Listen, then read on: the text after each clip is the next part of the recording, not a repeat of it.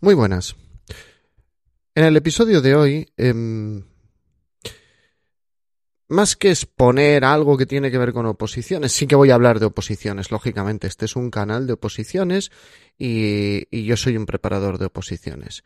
Pero hoy, hoy voy a dar mi opinión sobre un tema, sobre algo que me he topado. Hoy voy a dar mi opinión sobre, sobre un, una serie de mensajes que se lanzaron en redes sociales hace una temporada, que es cuando escribí esto, y que hoy ha llegado ya el momento de grabarlo. No ha pasado nada, simplemente es que tocaba. Después de escucharlo, bueno, pues puede que mm, pasen muchas cosas. Puede que eh, nos guste mi opinión y abandonéis este canal, puede que os guste mi opinión y le deis un me gusta, o puede que dejéis de estudiar una oposición, o puede que convenzcáis a alguien para que lo haga. La cuestión es que eh, quiero dejar clara mi opinión respecto a algunos temas y, que hay cosas que desde mi punto de vista, bueno, pues no son para comentar con tintes políticos. Y aquí lo voy a dejar para dejar paso a la música, así que sin más, vamos a empezar. Esto es Preparación de Oposiciones de Sanidad, el podcast de EC Oposiciones. Episodio 251. La meritocracia en tiempos de desprestigio. A ver, que el título me lo acabo de inventar, puede ser cualquier otro. Mm, este podcast ya sabéis, EC Oposiciones, un podcast para aquellas personas que se están preparando una oposición, especialmente sanitaria, donde habitualmente se encuentran consejos de estudio y se van a encontrar opiniones que también pueden reforzar en el estudio, también pueden ser útiles, bueno, al menos hay que dar determinadas opiniones. Y ya sabéis que este podcast no es para ninguna categoría profesional en concreto y que yo sí que me presento con nombre y apellidos y soy José Ángel Gutiérrez, soy enfermero y compagino mi trabajo, mi vida profesional con mi eh, familia y mi labor como preparador de oposiciones desde esta plataforma ec-oposiciones.com. Bueno, os voy a empezar a leer lo que es el, el guion de este episodio en el cual, pues como ya os digo, está incluida mi opinión. Creo que me estoy haciendo mayor. Y no sé si este hacerme mayor tiene que ver con el tiempo que he pasado ya en este mundo o con la inevitabilidad de la madurez y el fin de la vida que se acerca. Y tú dirás, joder, qué alegre empiezas, José Ángel. No, bueno, lo que quiero decir es que estoy en un punto en el que muchas cosas no me parecen bien y no solo no me las puedo callar, sino que ahora además tengo la posibilidad de saber qué decir y cómo decirlo. Y eso sí que seguro que es la edad. Mira, Twitter me da mucha información y eso está muy bien. Pero también genera toneladas de, de mierda. Yo me he topado con un hilo de un médico que me parecía necesario rebatir porque su discurso, lejos de parecer buenista, que yo creo que es lo que intenta, lejos de parecer justiciero, que yo creo que es lo que intenta, es, cuando menos, a mi parecer, a mi humilde y sesgado parecer, peligroso. El discurso empieza con el, discurso eh, de los IR, de los interinos residentes, EIR, MIR, FIR, porque las condiciones y algunos puntos del examen, mm, desconozco este aspecto, sinceramente, parece que son conflictivos. A ver, yo fui a ir, fui enfermero, hice mi especialidad, y, ya digo que yo desconozco los detalles, pero también puedo aventurar que organizándolo el maravilloso y querido Ministerio de Sanidad, pues serán problemas y conflictos fruto de la improvisación, la chapuza, la indolencia y la falta de previsión. Nada nuevo bajo el sol que alumbra a los sanitarios de este país. Esta persona, que en Twitter se define como médico y militante, empieza su hilo, largo y bien cuidadoso, aludiendo al drama de todos aquellos que suspenden, dejando entrever la justicia que esto implica, o la justicia que se produce en el momento en el que unas personas aprueban y otras suspenden. Querido señor, esto es tendencioso y claramente manipulador, ya que de esta forma acaba de poner a su lado a todos aquellos que no han logrado su meta. Todos aquellos que conforman un caldo de cultivo o un terreno donde la semilla de la agitación crecerá muy bien porque está abonada de mucha frustración. Por cierto, frustración entendible. No lo de intentar manipular, eso no es entendible. Usted está utilizando, está atacando a los sentimientos de los profesionales que se han sentido heridos, que se han sentido humillados al no poder conseguir su meta en un examen.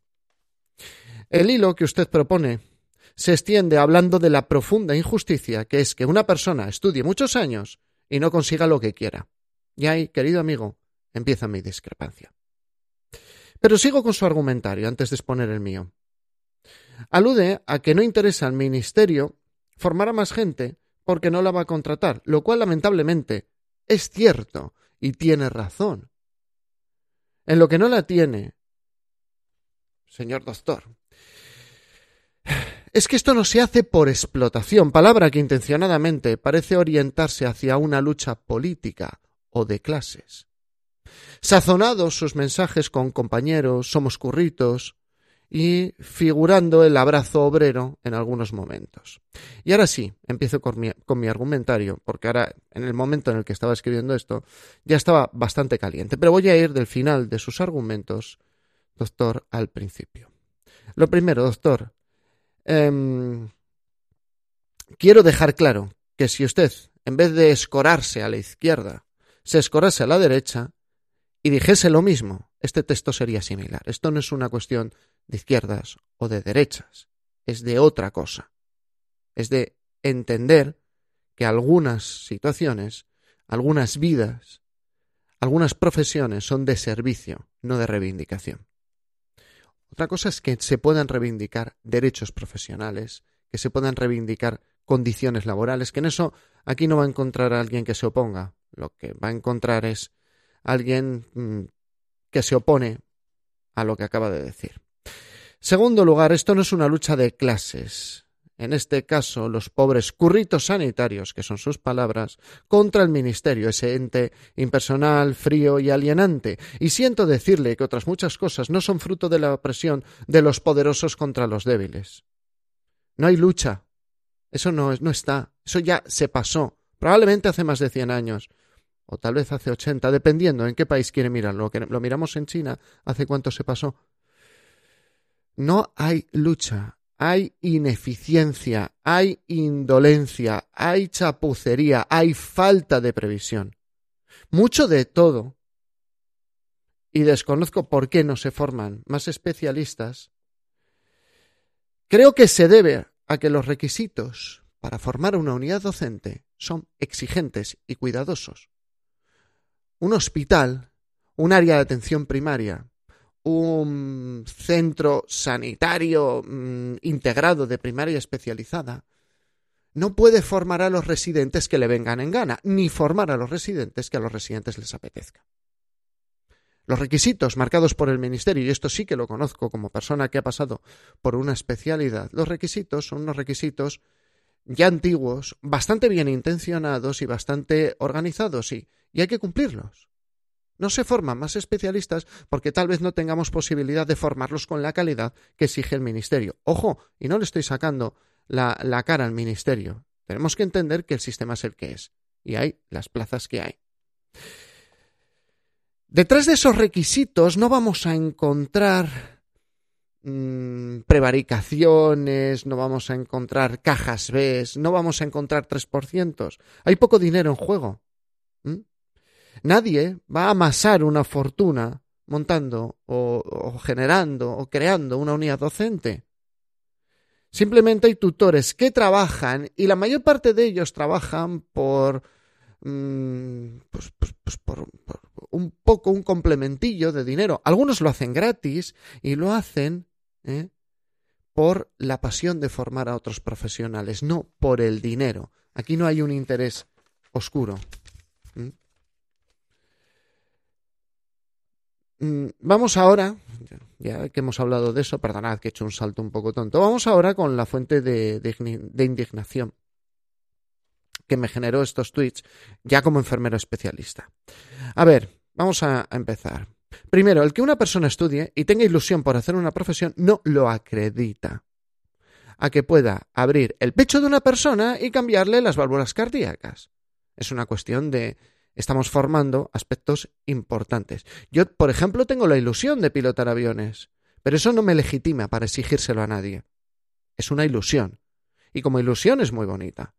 Y me gusta y yo juego, pero yo no puedo ir exigiéndole a alguien decirle, oye, me has rechazado porque yo tengo la ilusión de pilotar un avión. Y tú dirás, hombre, pilotar un avión no va a ningún lado. Se lo cuentas a los 200 que hay en, en pasaje, en cabina. Se lo contamos a ellos, lo, de la ilusión o lo de la capacidad. El problema, es mi segundo argumento, es que el que no le guste no es el sistema, lo que no le gusta a usted es la competencia. Es mi opinión. Y si la ratio enfermeros, plazas, médicos, plazas, es, por ejemplo, de 51, Mm, la pregunta o la observación no es qué mal está el sistema, la pregunta es cómo puedo ser uno de los mejores. No es qué sistema más impersonalizador, que a la mitad de la gente la rechaza. Hay sitios para X personas. No se sacan sitios, por lo que acabo de decir, sacarlos implica una serie de requisitos. Esto no es para alienar a la gente, ni mucho menos para domesticarlos y que cuando acaben su formación especializada estas personas ¿eh? lo que hagan sea trabajar como borregos al servicio de la sanidad. No, no, no va de esto, no va de esto, perdone, caballero, no va de esto. Mire, la competencia, que es, este es mi tercer argumento respecto a lo que usted dice, y es el, el argumento ya me da igual, que sea de izquierdas, de derechas, me da igual, de centro, me da exactamente igual, como si es animalista. Respeto a todos, pero mm, hoy me han tocado la meritocracia. Mire, la competencia genera mejores y peores, lo siento genera un orden, genera una prelación. Y cuando ese orden te desfavorece a ti, no te gusta. A ti, a mí y a todos, no nos gusta. Pero cuando la perspectiva cambia, cuando en vez de ser nosotros los que nos estamos jugando algo, es otra persona. ¿eh? Cuando la perspectiva es que yo no quiero ser el médico, pero soy el, el hijo de la persona a la que le están operando el corazón, lo que queremos es que la persona que opera el corazón, o la persona que se ocupa de la medicación de, de, mi abuelo, o la persona que se dedica a determinar si hay que intubar un paciente en una UCI, ¿eh? sea responsable y esté adecuadamente formado, que sea responsable y asuma su parte. Y ahora yo voy a ser demagógico, pero al menos yo lo aviso. ¿Quién quiere usted que le quite un coágulo de cerebro a un familiar cercano? ¿Una persona con mucha ilusión o una persona muy formada? ¿Quién quiere que pilote su avión cuando se va de vacaciones, a donde sea? Seguro que cogerá un avión para hacer fotografías maravillosas. Bueno, pues. ¿Quién quiere que lo pilote? ¿Alguien con mucha ilusión o alguien con muchas horas de vuelo, mucha capacidad y mucha solvencia? Mire, caballero, esto no solo es de ilusión. Tampoco es solo de capacidad. Va de intentar ser el mejor. Y va de la lucha que genera ese intento. Y el mejor es el que tiene más pasión y más perseverancia. El que tiene pasión y no persevera nunca llega a nada. Y esto es lo que más me indigna. Cuando uno es sanitario, desde cualquier técnico hasta su flamante título de licenciado en medicina, uno es responsable de ser su mejor versión. Uno es responsable de generar el mejor profesional que es capaz de generar día a día, estudiando, esforzándose en la práctica asistencial. Hay días buenos, hay días malos. Pero intentar perseverar por ser el mejor, el mejor técnico de rayos, el mejor técnico en cuidados auxiliares de enfermería, el mejor fisio, el mejor terapeuta ocupacional, el mejor enfermero, el mejor, la mejor matrona, o matrón, es que nunca me sale matrón, lo siento. Pero es intentar mejorar, el mejor médico, el mejor especialista. Y eso significa ¿eh? Que, en primer lugar, haber estudiado siete años, querido doctor militante, como usted se define, no le garantiza nada. Implica que usted efectivamente tiene mucha capacidad, tiene mucho talento ¿eh? y tiene mucha tenacidad, porque ha logrado estudiar durante siete años, pero aún no se ha ganado nada. Y así estarás toda su vida. Siento decirle que al haber escogido la profesión que ha escogido, va a estar toda su vida estudiando. En esto y en otra profesión, en la cual, pues, sea responsable de muchas personas. Porque así es la vida. Y la competencia, cuando está bien entendida, es un punto por el cual la gente pone a otros en una lucha, pero no en una lucha entre ellos, en una lucha personal, para mejorar.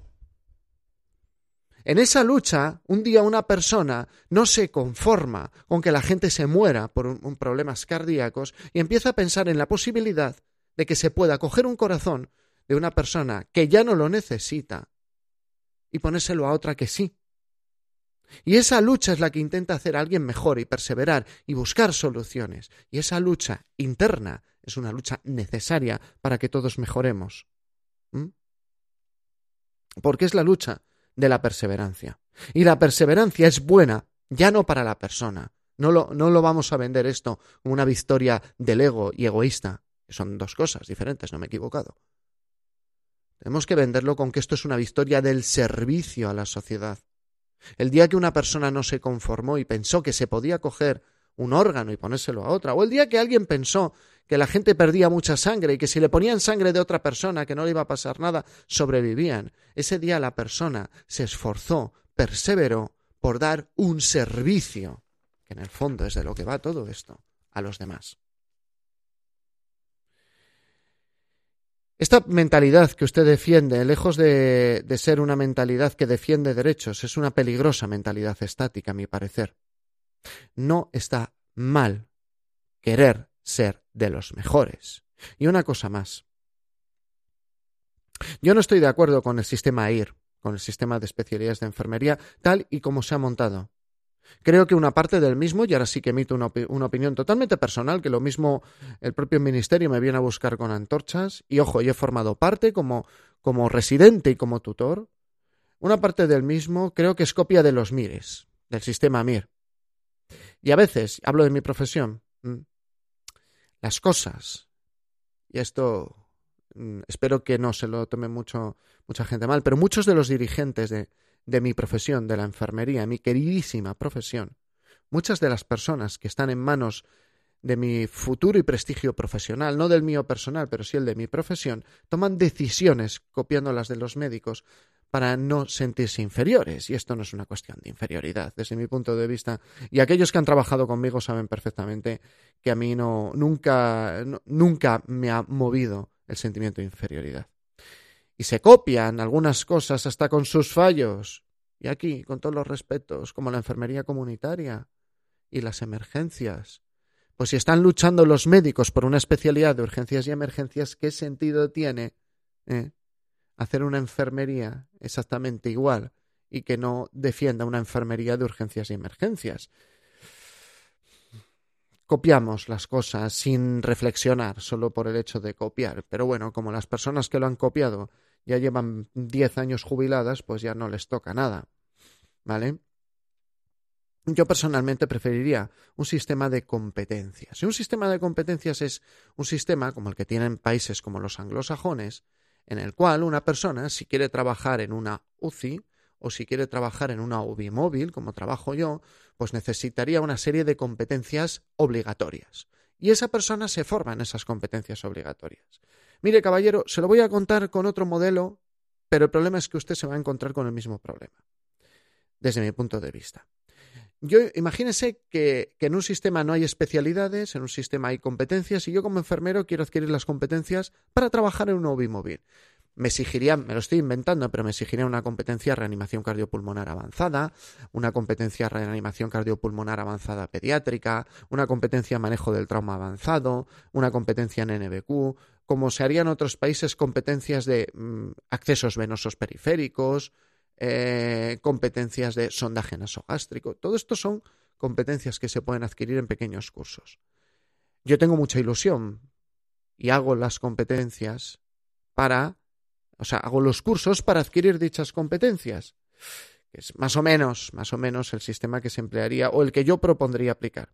Este sistema si nos encontramos que al final no hay plazas laborales, generaría las mismas frustraciones que el sistema AIR, el sistema MIR o el sistema PIR. Con esto tampoco defiendo ninguno de los sistemas.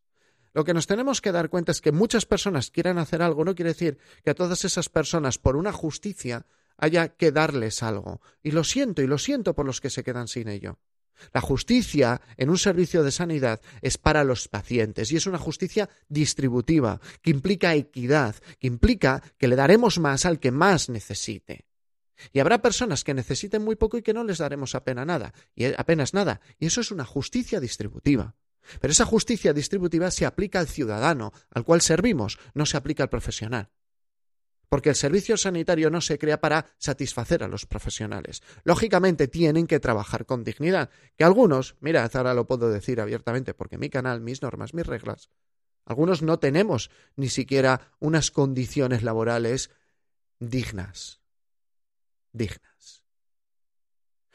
Bueno, pues ya está. Para eso hay abogados, para eso hay juicios, para eso hay voluntad y para eso hay un poco de dinero siempre para pelear en un juicio. La diferencia con un sistema de competencias es que ahí te van a dejar formarte. Pero si no tienes la capacidad, si no perseveras para ser de los mejores, si no demuestras que estás capacitado, mm, y aún así estándolo, no te dan el trabajo y te fastidias lo mismo. Y es que, y ahí me siento con la obligación moral, un sistema competitivo, lejos de ser malo, hace que una sociedad avance, como ya has puesto. Los que ya me conocían ya saben que yo no soy político, pero sí meritocrático, hasta la médula. Y me han tocado hoy la meritocracia. Lo que no se puede es tolerar un sistema que permita que a tu padre le vaya a reanimar un equipo en el 2021, que su último curso de reanimación cardiopulmonar lo hizo en 1999. Y de esos los hay. Y eso no tiene ninguna defensa, ni ninguna justificación, ni ningún argumento político tienes que ser el mejor por tus pacientes. Y si el sistema te obliga a competir, no pasa nada, porque lo que va a sacar es que seas el mejor. Y si hay muchas personas que no lo logran, de verdad, esto no es ataque contra ellos, esto no es ataque contra ellos. ¿eh? Pero no es que el sistema sea profundamente injusto. El sistema está mal hecho, pero eso no quiere decir que si lo hicieran bien y si lo hicieran mucho mejor, si 7.000 personas quieren ser, mm, tener dos puestos de trabajo, 6.998 se quedarían fuera con un sistema justo o injusto. Ahora, la justicia no es que todo el mundo consiga esos dos puestos de trabajo. Entonces, se los damos un día cada dos años o cada diez años. Eso no funciona así, querido doctor. Pero eso es otro debate. Bien, hoy ya un podcast de opinión. ¿eh? Ya he tirado el guion. Hoy es un podcast de opinión, un podcast en el que simplemente creo que en algún momento pues también quiero dar mis opiniones. Muchos pueden calificar estas opiniones de un lado de la política, otros las pueden calificar de otro. Sinceramente, eh, me da igual. Sinceramente, vuelvo a repetir, yo creo que muchas de las cosas, para que vayan bien en este mundo, debemos de concienciarnos que nuestro trabajo es servir. Yo aquí ahora mismo estoy sirviendo. Estoy haciendo un servicio. Mejor o peor, pero estoy haciendo un servicio. El que quiera lo toma y el que no, no. Eso también es competencia. Porque hay otros que dan estos servicios. En la web en la que está esto, también doy un servicio por pago. También es competencia, no pasa nada. Si dejo de venderlo, pues mm, tendré que pensar en qué puedo mejorar y tal vez mi servicio se haga mejor para los opositores. Como enfermero, mi trabajo como enfermero es de servicio. Y o empezamos a pensar que en muchas cosas nuestro hueco en la sociedad es de servicio, o empezaremos a desorientarnos terriblemente acerca de qué podemos y qué no podemos pedir a la sociedad. Algunas luchas, y ya con esto acabo, esto es libre, sin, sin guion, algunas luchas no son luchas de ilusión, son luchas de mm, condiciones laborales. Y eso se nos desorienta. Y si usted quiere defender algo, pues defienda a los sanitarios que están trabajando en unas condiciones bastante regulares. Gracias a Dios, en este país, y es la primera vez que los voy a defender públicamente, pero han hecho su labor magníficamente en este año. Gracias a Dios tenemos sindicatos que nos han asegurado que, bueno, como los teníamos ahí, que podían en cualquier momento revolverse, nos han asegurado que hemos tenido muchos mascarillas, buzos. Pero lo que hay que reclamar son esas personas que se han puesto una bolsa de basura porque no había otra. Eso es lo que hay que defender. El que muchas personas suspendan un examen porque hay pocas plazas, eso no. Lo siento. No todo se puede convertir en una lucha política. Dicho esto, ya no me tengo más, un podcast súper largo, no sé ni qué voy a poner en las notas. Si, si, os ha gustado, ya digo que hoy puede ser un poco más polémico porque son puras opiniones mías. Vale, si os ha gustado, pues ya sabéis, cinco estrellas en Apple Podcast, me gusta en Evox, corazoncito en Spotify, manita arriba en YouTube y gracias por estar al otro lado porque como siempre sería un enfermero hablando solo delante de un ordenador o delante de una cámara. Hoy he mirado más el guion, hoy tenía que contar mi opinión. Gracias por estar ahí, nos vemos y nos escuchamos en otro episodio. Mucho ánimo y fuerza con el estudio.